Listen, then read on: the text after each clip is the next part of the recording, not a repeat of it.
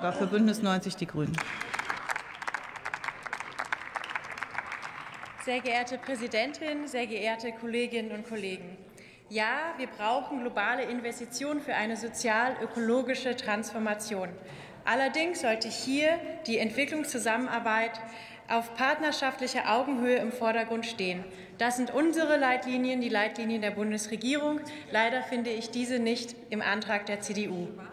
Im Antrag der Union wird nicht eingefordert die Einhaltung von Menschenrechten, von indigenen Rechten, den Sustainable Development Goals oder dem Paris Agreement. Eine, eine Ausrichtung bei der Umsetzung der Vorhaben auf feministische Entwicklungspolitik wird ebenfalls nicht beachtet. Deshalb ist der Antrag leider in der Vergangenheit stecken geblieben und verpasst die Chance zu zeigen, dass auch die Union die Wichtigkeit von gendersensibler Investitionen ernst nimmt. Global Gateway soll aktuelle finanzielle Lücken für die Umsetzung von Entwicklungszielen schließen. Ein Problem ist jedoch, dass dadurch oft nur Investitionen in bereits stärkere Wirtschaftsregionen getätigt werden, wodurch die Länder, die Unterstützung am nötigsten haben, wenig bis gar nicht davon profitieren.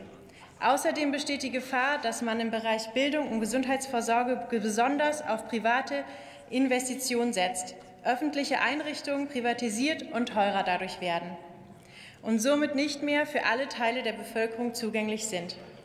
Deshalb ist es wichtig, dass Investitionen immer im Einklang stehen mit den Zielen für nachhaltige Entwicklung und das Ziel haben, ein gutes Leben für alle Bevölkerungsgruppen zu ermöglichen. So soll die Initiative auch Transport- und Infrastrukturprojekte finanzieren, wie beispielsweise Autobahnausbau in Kenia und Liberia.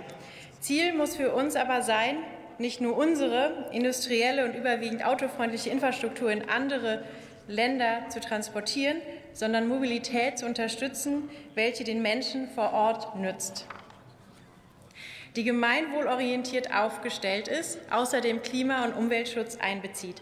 Mobilität ist eine integrale Aufgabe von Stadt- und Raumplanung, und auch hier ist es eine feministische Mobilitätspolitik, die den Weg ebnet, um den Bedürfnissen aller Menschen gerecht zu werden.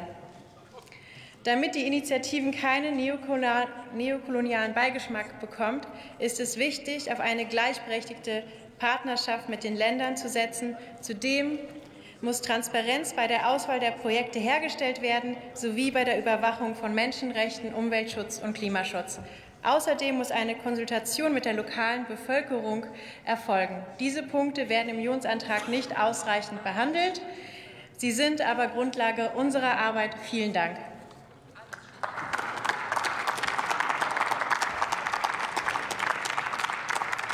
Für die Linke hat das Wort der Kollege Alexander Ulrich.